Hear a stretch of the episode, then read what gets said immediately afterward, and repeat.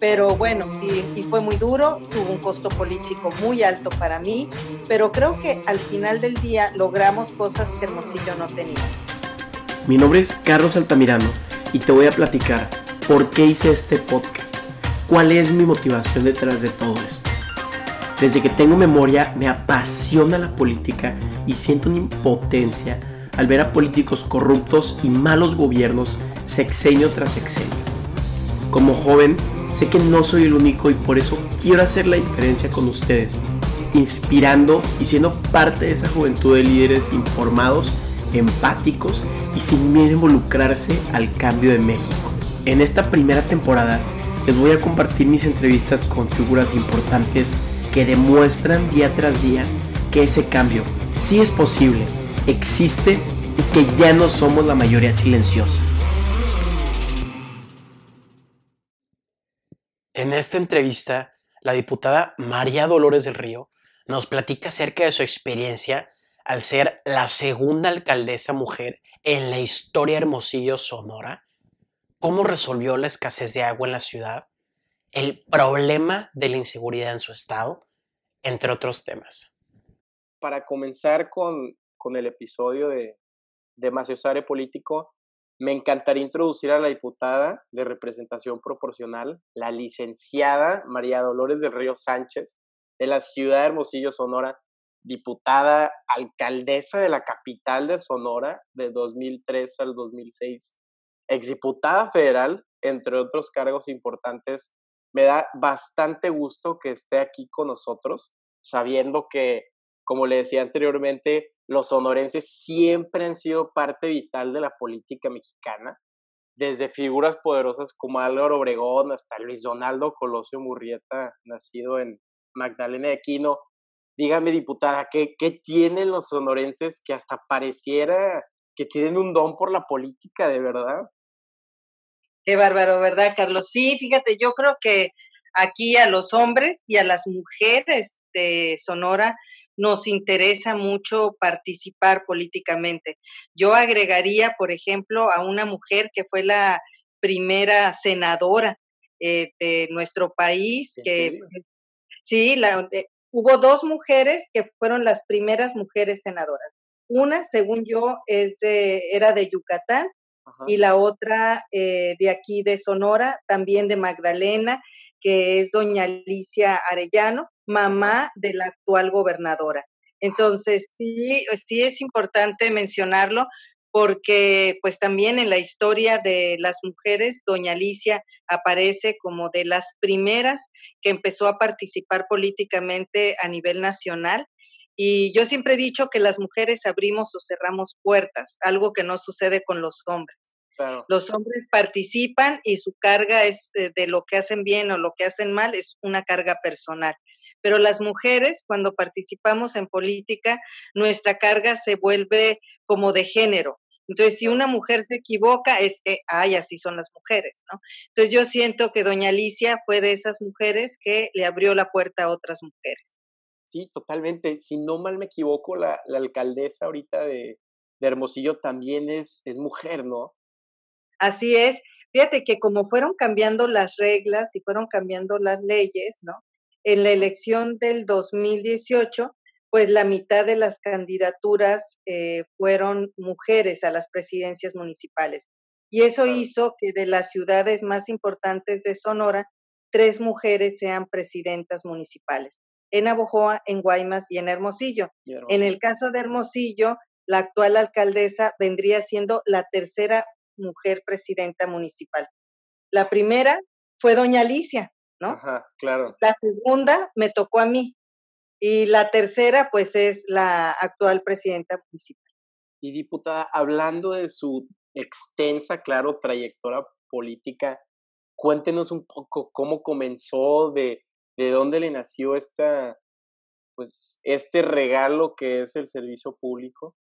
Mira, yo soy licenciada en Ciencias de la Comunicación. Yo estudié comunicación en el ITESO, en Guadalajara. Ajá. Y la verdad es que siempre desde que era niña, la carrera de comunicación, aún sin saber que existía, porque no existía en, en, Sonora cuando yo la estudié, este, yo sabía que esa era mi, mi profesión. Claro. Me, me gusta escribir, me gusta hablar en público, me gusta mucho la radio sobre todo. Este, y entonces yo estudié esa carrera y nunca me imaginé, Carlos, nunca, nunca me imaginé que yo iba a participar en política. ¿En serio? Este, sí, nunca, nunca. Al, yo eh, mm, no, nunca, nunca fui periodista, no, no soy periodista reportera, eso no era lo mío, pero me gustaba este, la producción, la conducción y el análisis, ¿no? Entonces, eh, durante muchos años ejercí mi profesión. Yo divido que fueron 15 años en los que estuve activa en eso. Yo tenía mi, mi negocio editorial, editaba una revista que se llamaba Palabra de Mujer. Ajá. Siempre el tema de las mujeres ha sido un tema central para mí. Claro. Y Palabra de Mujer me fue llevando. Yo les digo, la vida te lleva por cosas que tú no te imaginas, ¿no? Y entonces Palabra de Mujer me fue llevando primero a formar parte de la Comisión de Mujeres Empresarias de Coparmex en, en, en, Hermosillo. Te quiero decir que fue la primera comisión que se creó a nivel nacional. Y entonces éramos un grupo de mujeres que empezamos a participar ahí, en medio de puros señores que tenían negocios de muchísimo dinero. Estábamos cinco señoras que teníamos negocios pues muy pequeños, pero que nos abrieron la puerta. Esa comisión fue muy importante porque gracias a ese trabajo que iniciamos ahí, después los centros empresariales de otros estados empezaron a abrirlo también y empezaron a invitar a las mujeres, ¿no? A participar en, en estas asociaciones. Y luego también en otras cámaras y todo. Entonces es como, eso hizo que yo conociera a ciertas personas claro. que en 1997 en un momento muy importante y crítico para nuestro Estado, quien había presidido eh, Coparmex, quien me había invitado a ser parte de esa comisión, eh, sale candidato a gobernador del PAN, ah. en un momento en el que siempre ganaba el PRI, ¿no? Claro. Y, y, cuando él está ahí de candidato, él ni siquiera me invita a que lo acompañe ni nada. Yo nunca había estado cerca de un partido político como militante, ¿no? Había estado cerca de algunos partidos políticos con el tema de la mujer. Que además te quiero decir que en ese momento ni siquiera el PAN, porque el PAN no estaba sentado en los temas de mujeres en 1997, por lo menos no en Sonora. Entonces mi relación era más con la izquierda, o sea, era más con otro tipo de, de instituciones políticas, ¿no? Pero era por el tema de mujeres, ¿no? Y era por el tema de mi revista. Bueno, a donde voy con todo eso, pues que un día este, yo sufro, ay, me, ya lo platico con más naturalidad, pero yo voy a la Ciudad de México a un evento de mujeres que organiza el periódico El Universal. Invita a todas aquellas mujeres que tenemos o una revista o uh, escribimos sobre el tema, lo que sea. El caso es que no sé cómo me llegó la invitación a mí, pero yo claro. fui a mí. Saliendo del evento, me asaltan, sufro un ¿Cómo? secuestro express y ese secuestro me movió tanto, fue tan terrible, yo no sabía si iba a sobrevivir, em, empecé a enojarme pensando en otras personas que lo habían vivido y yo dije, este país no da más, ¿cómo va? ¿No? En el 94 a mí me había sorprendido terriblemente el, el asesinato de Luis Donaldo Colosio. Fíjate, yo estaba en, en el 94 en las oficinas del PRI porque me habían concedido una entrevista con él para la revista. Él iba a estar primero en Tijuana. Y entonces ya me fui para atrás, pero solamente lo quiero compartir. Y entonces cuando estaba ahí iba a hablar con una senadora, no recuerdo ni quién era la senadora, la, con la que me iba a poner de acuerdo para la entrevista. Cuando de repente entra y me dice, ¿sabes qué? No se va a poder hacer la entrevista, no te puedo atender ahorita, parece que el candidato sufrió un atentado. Y a mí eso, eso me, me, en ese momento dije, no, o sea, el camino no es por el PRI, o sea, si algún día yo quiero participar, el camino político para mí no puede ser por el PRI. Pero bueno, me voy al 97, sufro este asalto y cuando regreso de la Ciudad de México a Hermosillo, Ajá. lo que hago es ir a tocarle la puerta al candidato del PAN, Enrique Salgado, le cuento mi experiencia y le digo, te quiero ayudar. Y me dice, ¿en qué? Pues, ¿en qué me puedes ayudar? Pues te puedo ayudar con mujeres, haciendo redes de mujeres y todo. Pues a las dos semanas, tres semanas, me habla y me dice, ¿sabes qué? No tengo quien me coordine el área de comunicación. ¿Me puedes ayudar con eso? Sí. Y entonces entré, dejé el tema de mujeres a otras personas y yo me metí a ayudarle en lo que era mi profesión, a, coordinar comunicación. Esa elección se perdió. El alcalde de Hermosillo ganó el PAN, la alcaldía de Hermosillo en el 97, y quien ganó de presidente municipal me invitó a ser su directora de comunicación. Hasta ahí yo todavía no pensaba que quería militar en un partido político. Claro. Al tiempo de trabajar ahí y todo, pues dices tú, bueno, me voy a definir y ahí es cuando entro a participar en política y dije, pero si voy a participar es porque quiero estar al frente, no quiero estar atrás. Había quienes me decían, oye, Dolores, si se necesitan muchos asesores en comunicación, y yo lo que pensé en ese momento es, también se necesitan muchas mujeres participando en política. Y así es como levanto la mano, soy diputada local, después dije, quiero ser presidenta municipal. Carlos, se rieron de mí. O sea, ¿cómo? Dolores va a ser presidenta municipal. Y bueno, logré ser presidenta municipal. la historia me llevó a otros espacios. En el 2014 renuncio al PAN no me gustó el tipo de gobierno que se llevó a cabo con la alternancia en Sonora. Me dolió mucho que, que los sonorenses se hubieran sentido vulnerados en su confianza y me invita a participar en Movimiento Ciudadano, Dante Delgado, Enrique Alfaro, y así es como empiezo a participar en Movimiento Ciudadano y la verdad te lo comparto, estoy muy contenta, me siento en mucha libertad, he encontrado a la Dolores que era antes, ¿no? O sea, esa que decidió participar en un inicio en esa etapa estoy. Pues ya te conté toda mi vida. no, diputada, muchas gracias. Eh, entendiendo que para usted es sumamente importante ese área de, la mujer, de la vulnerabilidad, de, la responsabilidad pues que tiene hacia sus, sus allegadas, ¿cuál es la correlación entre la Comisión de Mujeres Empresariales y la iniciativa que presentó al Congreso del Estado el año anterior sobre que en el Plan Estatal de Desarrollo se apliquen recursos suficientes en el presupuesto de egresos para el cuidado infantil y apoyo a madres trabajadoras y, padres solos. Sí, fíjate, eh, Carlos, que cuando fui presidenta municipal, yo siempre he dicho que la participación de las mujeres es importante política porque tenemos una visión distinta sobre la vida, ¿no? Yo no voy a decir si la visión de nosotros, de las mujeres, es mejor o no que la de los hombres, no. Simplemente es una visión distinta y esa visión distinta viene de nuestra propia vida de siglos, que es nosotros venimos de la vida privada. Entonces los problemas los entendemos desde la familia, ¿no? Entonces a nosotros nos preocupa si yo voy a trabajar, ¿quién se va a quedar con mi hijo? ¿no? ¿Quién va a cuidar a mi hijo? Entonces, cuando fui presidenta municipal, abrimos tres guarderías o tres estancias infantiles para las mujeres en, que no tenían condiciones económicas para pagarlas. ¿no?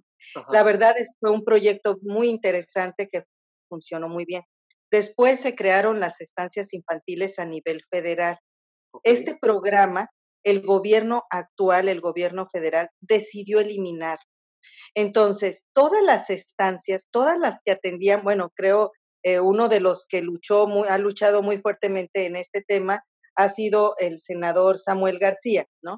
Entonces, estas, estas estancias de repente les dicen, se acabó el presupuesto, ustedes no están ya dentro de mi visión, no solamente eso, se les acusa de corrupción.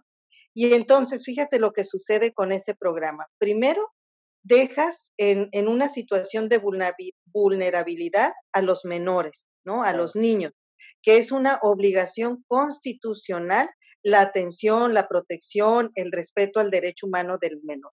Segundo, dejas desprotegida a esa madre que trabaja por necesidad, o sea, que sale a trabajar porque tiene que ir a comer. Y cuando incluimos a los padres solos, es porque también dentro de este esquema hay muchos padres que se han quedado con los hijos y la mamá se fue, los abandonó o la mamá falleció. Entonces, en el estado de Sonora lo que hicimos fue hacer una propuesta, de decir, ya no hay este recurso federal, vamos viendo cómo apoyamos, porque el otro factor, el otro grupo de personas que quedaron también vulnerables son las dueñas y las encargadas de las estancias infantiles. No son mujeres de dinero, no son mujeres ricas, no son mujeres que se enriquecieron con el programa, son mujeres que en sus colonias, la mayoría de ellas colonias populares, ahí en su casa habilitaron un espacio o más adelante rentaron un local, ¿verdad? Para poder atender a los niños. Entonces, esas mujeres de la noche a la mañana se quedaron sin ingresos porque las personas a las que atendían dependían del recurso federal. Entonces, esta apuesta, este recurso de los cuatro millones, era para que las personas encargadas de las estancias pudieran solventar los gastos más fuertes, ¿no? Y como son los permisos de protección civil, etcétera, y eh, que pudieran ellas hacer un esfuerzo de recibir a las otras mujeres con un recurso ahora sí un poco mayor al que antes les daba. ¿No? Porque en este programa una parte la ponía el gobierno federal y otra la madre de familia. Entonces, esa es la intención. O sea, tú no puedes pedir que las mujeres salgan a trabajar y no tener un, un esquema de atención para los menores. Ese es el tema. Sí, y totalmente que eh, la familia es la institución más importante del país, es el núcleo de, de los valores, de, se aprende desde casa. Y más que nada, ya que estamos hablando de su experiencia cuando fue alcaldesa de, pues, de Hermosillo, em, vamos a regresarnos al, al 2006, cuando usted todavía era alcaldesa. ¿Cuáles fueron sus mayores retos y cómo ve la inseguridad de, de Hermosillo desde que usted tomó pues el mandato hasta el día de hoy? Mira, a mí me tocó eh, un tema muy fuerte que ustedes lo vivieron y ustedes me parece que lo asumieron de otra manera. Eh, en el caso, a lo mejor estoy equivocada, tú me puedes aclarar, pero fue la falta de agua. A mí ese fue el tema. Hermosillo tiene un problema grave de falta de agua. Y entonces a mí me tocó primero reconocer que no había agua porque era algo que se negaba. Y segundo, pues tratar de encontrar mecanismos para solucionarlo fue un problema muy fuerte porque evidentemente para poder llevar a cabo las acciones que necesitábamos, necesitamos primero garantizarle agua a todas las personas por igual. ¿Por qué? A ver, pero primero, ¿por qué a mí me toca ese tema? agua dependía del Estado, del gobierno estatal. Un año antes de que yo entrara al gobierno municipal, el gobierno del Estado envía al gobierno municipal de Hermosillo, el organismo operador de agua. Entonces, cuando yo entro, a mí me toca darme cuenta de la situación como gobierno local de y no solamente eso, sino la responsabilidad de sacarlo adelante, porque ya no era responsabilidad del Estado. Entonces, lo primero que hicimos, y te lo digo rápidamente para irme al tema de inseguridad, primeramente salir a decir no hay agua y la vamos a repartir. Eso significa que todos vamos a tener derecho a tener agua había sugerencias que me, de personas ahí mismo en el organismo operador que decían, es que podemos decirle a la gente que se descompuso un tubo y que, no, le dije, a la gente se le habla con la verdad. No siempre es grato ¿eh? que le hables con la verdad. Pero bueno, y, y fue muy duro, tuvo un costo político muy alto para mí, pero creo que al final del día logramos cosas que Hermosillo no tenía. Primero, logramos que los agricultores de la costa de Hermosillo le vendieran agua a la ciudad y entonces logramos más agua para la ciudad. Esa fue la primera, una obra que se le llamó Los Bagotes, porque así se llamaba el predio, el predio donde se hizo la obra, ¿no? Donde se hizo, se construyó, se construyeron los tinacos y todo. Segundo, este, la gente se les obligó a tener, no obligó, se les, pues sí, se, se les solicitó que tuvieran tinacos. ¿Cómo te vas a imaginar tú, Carlos, que en una ciudad que no hay agua tampoco tuviéramos dónde almacenarla? Y entonces, eh, y ahí Nuevo León nos llevaba ventaja. Yo me acuerdo porque yo me decían, pues si en Nuevo León no tienen agua, en Monterrey no tienen agua, y mira lo que están haciendo. Entonces, mucho de lo que yo estaba tratando de implementar, pues en Monterrey ya se había hecho. Y entonces, bueno, los tinacos, a la gente con más necesidades que no podían pagarlo, había a quienes el gobierno municipal se los otorgaba sin costo o se le otorgaba a crédito a través del recibo del agua. El caso es que hoy Hermosillo tiene tinacos, sigue teniendo problemas de agua porque la ciudad creció, esa agua eh, ya no es suficiente para, para la ciudad, pero en ese momento logramos darle un respiro a la ciudad por lo menos de cinco años, ¿no? Entonces, en medio de esto, pues el tema de inseguridad era un tema mucho menor, era un tema mucho más localizado en algunas colonias. No había el problema de narcomenudeo tan fuerte como hoy vemos en nuestro país. Mm, creo que los problemas de inseguridad estaban muy claramente divididos en las competencias municipal, estatal y federal. Eh, tuvimos un problema en un momento dado que a mí me tocó inmediatamente ir con el delegado de la PGR, notificarle una situación y se tomaron medidas, pero yo siento que el tema de inseguridad fue creciendo de este, ese secuestro express que me tocó vivir a mí, en el que hubo un momento en el que como que hubo más paz, incluso en la Ciudad de México y todo. En mi administración me tocó una ciudad relativamente tranquila y hoy vemos que los problemas de inseguridad han crecido fuertemente en Sonora, han crecido fuertemente en el país y me parece que tiene que ver con el debilitamiento también de las policías municipales y locales. Hay esta idea de que las policías locales son corruptas. Yo no dudo que pueda haber mucha corrupción, pero creo que yo siempre le he apostado a lo local. Creo que es más fácil gobernar este país si se fortalece a los municipios, sobre todo a los municipios, ¿no? Eh, que quitándole facultades a los municipios. Eso es lo que veo actualmente. Sí, totalmente de acuerdo, porque ¿quién va a saber más cuáles son las necesidades de tu ciudad? la persona que está en Palacio Nacional, eh, digo, independientemente de quién sea, o el alcalde, la alcaldesa que vive día a día las necesidades de, de su ciudad. Digo, se vuelve una burocracia muy grande donde las cosas tal vez no se hacen de manera tan rápida como si les das más independencia a los municipios, ¿no, diputada? Así es.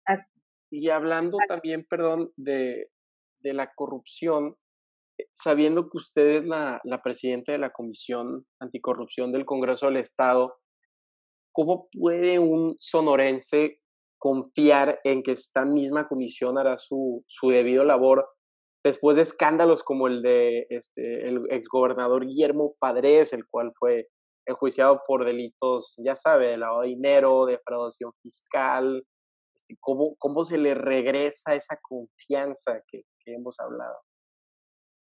Esa es una muy buena pregunta, Carlos, porque fíjate, eh, el tema de corrupción es un tema que yo siento que cruzó una línea que fue cuando los ciudadanos dijeron, a ver, esto ya no puede ser. Yo te, te comparto algo que generalmente lo platico. Cuando yo fui candidata en esa ocasión a la presidencia municipal, pues como siempre tú haces tu encuesta para ver qué es lo que quieren este, la gente, etcétera, ¿no? De sus candidatos.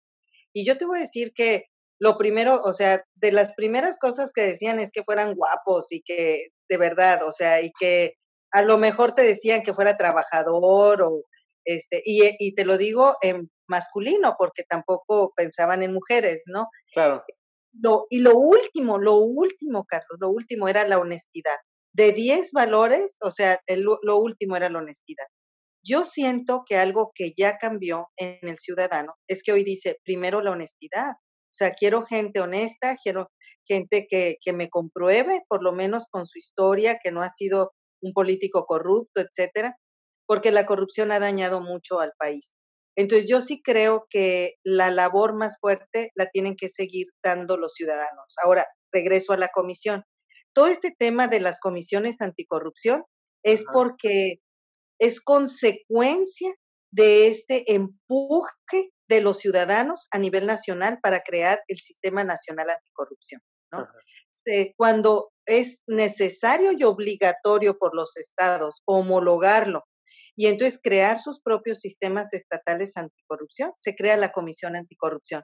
te quiero compartir que fue propuesta de Movimiento Ciudadano la creación de la comisión en la legislatura anterior y que esta comisión, eh, en ese momento el diputado era Carlos León y hoy es nuestro coordinador estatal de Movimiento Ciudadano. Entonces, eh, ahí se crea la comisión. Ahora, la comisión anticorrupción no es una comisión investigadora. Entonces, yo, yo ahí sí siento que la gente va teniendo expectativas que no corresponde con el trabajo legislativo. Y entonces la comisión lo que hace pues es legislar, tratar de analizar leyes, mejorar leyes en relación al tema, ¿no?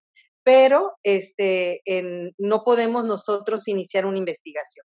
Nosotros no podemos llevar a cabo juicios políticos. Eso le corresponde a la Comisión de Gobernación, por ejemplo, ¿no? Entonces, sí tengo una preocupación en relación a este tema. Siento que la gente espera mucho de los sistemas, no sé qué pasa en Nuevo León, pero en el caso de Sonora esperan mucho del sistema estatal anticorrupción. Y yo lo que les digo es que el sistema en realidad es una serie de instituciones que ya existen, o sea, las contralorías ya existen, la Fiscalía Anticorrupción, esa es una consecuencia, esa sí puede ser. El, las auditorías ya existen, los que auditan a los alcaldes, al, o sea, la auditoría superior, por ejemplo, a nivel federal, la auditoría estatal, esas ya existen. Y lo que hace el sistema es la coordinación y que haya ciudadanos participando en esa coordinación. Yo siento que hay que darle tiempo, pero la única manera de que funcione es que los ciudadanos no se cansen de exigir. Qué terrible, ¿verdad? Decir eso, pero la verdad es que si lo dejan exclusivamente a los políticos, tienen que acordarse que los políticos estamos en los espacios tres años y que por más buena intención que uno tenga, a los tres años puede llegar alguien, lo vemos en los gobiernos, o sea, yo lo veo hoy en el gobierno municipal, eh, dejamos una deuda de 500 millones de pesos, logramos reducirla y hoy Hermosillo tiene una deuda arriba de 4 mil millones. Ah. Entonces, ¿a qué, ¿a qué viene esa comparación con lo que te digo? Bueno, pues que si los ciudadanos no están pendientes, pues habrá alguien que llegue con toda la intención de hacer bien las cosas, pero llegará alguien que llegue con la intención de decir, este no va a ser el tema central. Pero los ciudadanos deben empujar los temas que crean que son los cruciales para nuestras ciudades, para nuestros estados y para el país. Y la corrupción es uno de ellos. Entonces, diputada, déjame ver si le entendí bien. Usted dice que hay tal vez una falta de comunicación, pero de información entonces la gente, el pueblo piensa que las comisiones ah, tienen más responsabilidades de las que de verdad tienen. Entonces llega un punto donde tal vez se decepcionen porque piensan que, pues que, que una comisión puede hacer un juicio político o sea cual sea. Así es. La comisión, la única comisión que puede hacer reformas constitucionales y la única comisión que puede, por lo tanto, llevar a cabo juicios políticos es la Comisión de Gobernación. Las otras comisiones, sus facultades básicamente son legislativas. Este, la Comisión de Hacienda pues tiene que ver con los presupuestos, la de fiscalización tiene que ver con las cuentas públicas, pero en general el resto de las comisiones son legislativas. Sí, no, estoy totalmente de acuerdo, diputada. Finalmente, y, ya sería la, última pregunta, diputada, sabemos que, claro que con su experiencia y, trayectoria política, que este 2020, 2021, las elecciones para la gobernatura de Sonora van a estar pesadas, con posibles candidatos como Alfonso Durazo, de acuerdo a político.mx. Entonces, mi pregunta sería, si llegara a ser la, la gobernadora del fuerte estado de Sonora, ¿qué haría diferente? Yo creo que lo primero que haría es abrirle la puerta precisamente a la participación de los ciudadanos. Soy una convencida que cuando las autoridades, porque lo viví en el gobierno, esa es la ventaja, o sea, no es un discurso, es algo que yo ya viví, ¿no? Ya hice, ¿no? Cuando nadie hablaba de presupuesto participativo, nosotros hicimos presupuesto participativo. Y lo que yo te diría es, se gobierna mejor cuando escuchas a los ciudadanos. Se gobierna mejor cuando les hablas con la verdad a los ciudadanos. Entonces, eso es lo que yo haría, eso sería lo primero, ¿no? Y por supuesto, creo que lo segundo, lo que va acompañado de eso, ningún plan de gobierno funciona si no hay honestidad. Y yo creo que en este momento la urgencia es sí la austeridad, pero sobre todo la honestidad. El que si el dinero público lo manejas correctamente, puede alcanzar para más. Claro, cada vez se comprometen más las finanzas públicas y cada vez hay más endeudamiento. Pero independientemente de eso, creo que cuando un gobierno tiene confianza de los ciudadanos, es muy curioso, Carlos, la gente va y paga sus impuestos. Cuando la gente dice, este gobierno sí funciona, la gente es la primera en estar en las filas cuando, este, aunque no nos guste pagar impuestos, pero van y lo pagan porque dicen, sí, este, este dinero sí se va a aplicar en lo que yo quiero. Entonces, eso es lo que yo haría diferente en caso de poder llegar al gobierno del Estado. Totalmente de acuerdo. Diputada, de verdad que muchísimas gracias por platicarnos acerca de su trayectoria, iniciativas, planes futuros. Diputada, de verdad que le deseamos lo mejor de los éxitos y en sus proyectos hoy, en el 2021 y siempre. De verdad, muchas gracias por su tiempo y que tengas un excelente día, diputada. Al contrario, Carlos, muchísimas gracias a ti. Qué oportunidad de platicar con alguien, pues, con tantas ganas y tan joven, además, que te interesen estos temas. Creo que sí es bien importante que los jóvenes se metan a, en los temas políticos. Y aunque no sean políticos, que se metan en los temas que tienen que ver con las ciudades, tienen que ver con el Estado y con el país. Estoy totalmente de acuerdo, diputada. Otra vez, muchas gracias, le deseamos lo mejor y que tenga un excelente día. Gracias. Gracias por escuchar esta entrevista con la diputada María Dolores del Río. Síguenos en redes sociales y no te pierdas la entrevista de este próximo miércoles con el diputado federal y secretario de la Comisión de Energía, el licenciado Hernán Salinas Pulver.